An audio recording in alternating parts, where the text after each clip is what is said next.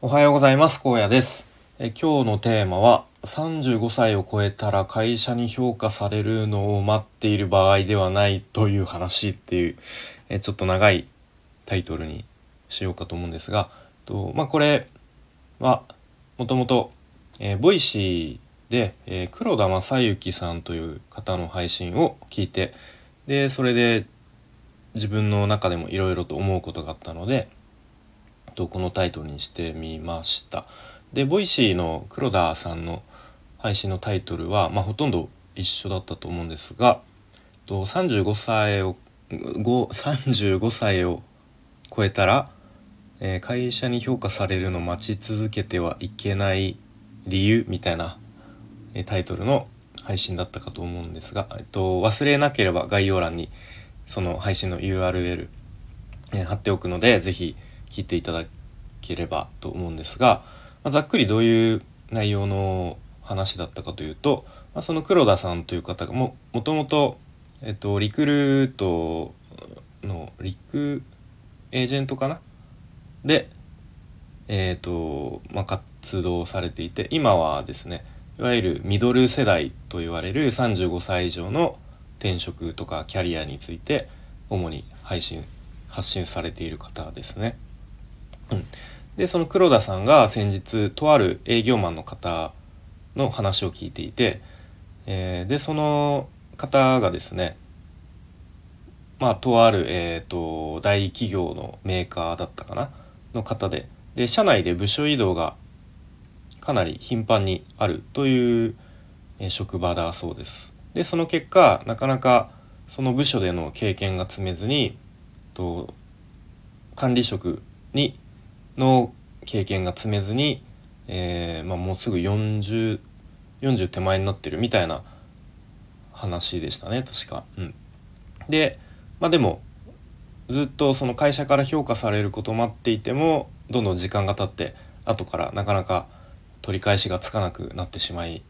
かねませんよっていう、まあ、そんな話だったと思います。うん、でまあこの話を聞いていろいろ思ったことがあったんですがやっぱ日本のいわゆる大企業にこういうのって多いのかなってなんとなくイメージしましたね。うん、なんか数年に一度は大体みんな転勤があったりとか、うん、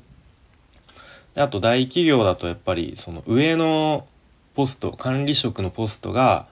えー、開かないとその上がこうなかなか詰まってて昇格できないみたいなこともよくありそうだなとか思ったりしましたね。うん、で僕自身も前の職場えっ、ー、とまあ正確にはまだ退職してないんですがもう気持ち的にはなんか退職したような感じなので一応分かりやすく前の職場という呼び方をしますが、まあ、僕も前の職場では年齢的に、まあ、大体みんな、えー、そろそろ管理職管理職になるのかな？一応係長ですねまずは最初は。になるぐらいの年齢っていうところっていうタイミングで僕は転職したんでなんかそうですね、えー、微妙なタイミングだったんですけれども、まあ、そんな感じでこう年齢によってその日本今までの日本企業のそういう仕組みですよね年功序列ってやつですかね。でそういうふうに年齢によって、まあ、そろそろ、えー、こいつも係長かなみたいな感じだと思うんですが、まあ、そのじゃあ実際に上の人たち係長とかもっと上は課長クラスの人ですねの人の様子を見てるとやっぱさらにその会社の言いなりみたいな、会社の奴隷みたいな感じにどうしても僕は見えてしまっていたので、まあああいう感じにはあんまなりたくないなとは正直思っていましたね。うんという感じで、まあ、僕は転職活動して、まあ、多分あと12年ぐらいで多分係長とかなってたんでしょうねみたいな なんかそんなふわっとした感じだったんですがやっぱりその、まあ、今日のタイトルにもあるようにやっぱ会社からの評価待つのではなく、まあ、基本的には積極的に自分からアピールする姿勢が大事だなというのは、うん、僕も同意見ですね。ただ僕個人としては前の職場ではそういうふうに自分からアピールするほどの、えー、なんですかねモチベーションがなかったというかそこまでして、えー、評価されたいとも思わなかったっていうのが正直なところですね。うんまあ、なんですけど、まあ、基本はやっぱ自分からこう積極的にこう、まあ、手を挙げるぐらいの姿勢が大事なのかなと。うん、でもただその何ですかねただ単に僕早く管理職なりたいですみたいなことを言うだけではなくてあの、まあ、例えば、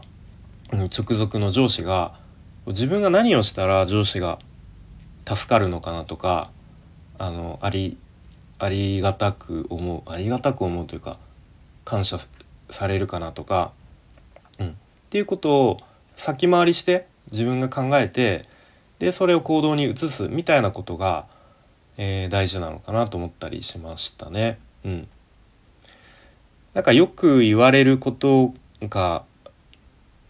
そうでないかはちょっと分かんないですが意外とその自分の会社の中での評価を上げるために一番こう目を向け向けなきゃいけないのってその、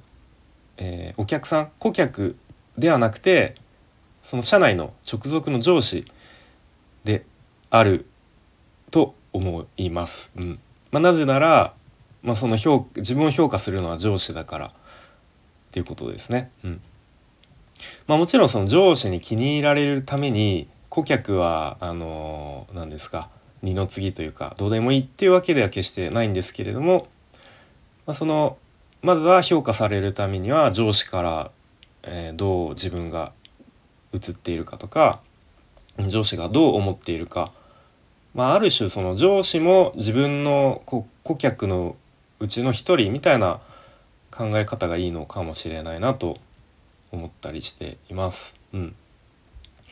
まあ、でもだからといってこう上司にこうここびこびへつらうみたいな感じではなくてお互いにとって気持ちよく仕事をできるようにそしてその仕事の成果としてもちゃんと上がっていくように。で顧客としてもちゃんと、えー、課題を解決できているみたいななんかそういうふうなことを常に考えた上でじゃあ今自分ができることは何かなってっていうところをなんか自分からこうちょっと前のめりに見つけに行くみたいな姿勢が大事なのかなと思ったりしてますね。うんまあ、あとはですねそのできるだけ上司と同じ目線で物事を考えられるようにしないとなかなか評価してもらうのは難しい難しいのかなと、うん、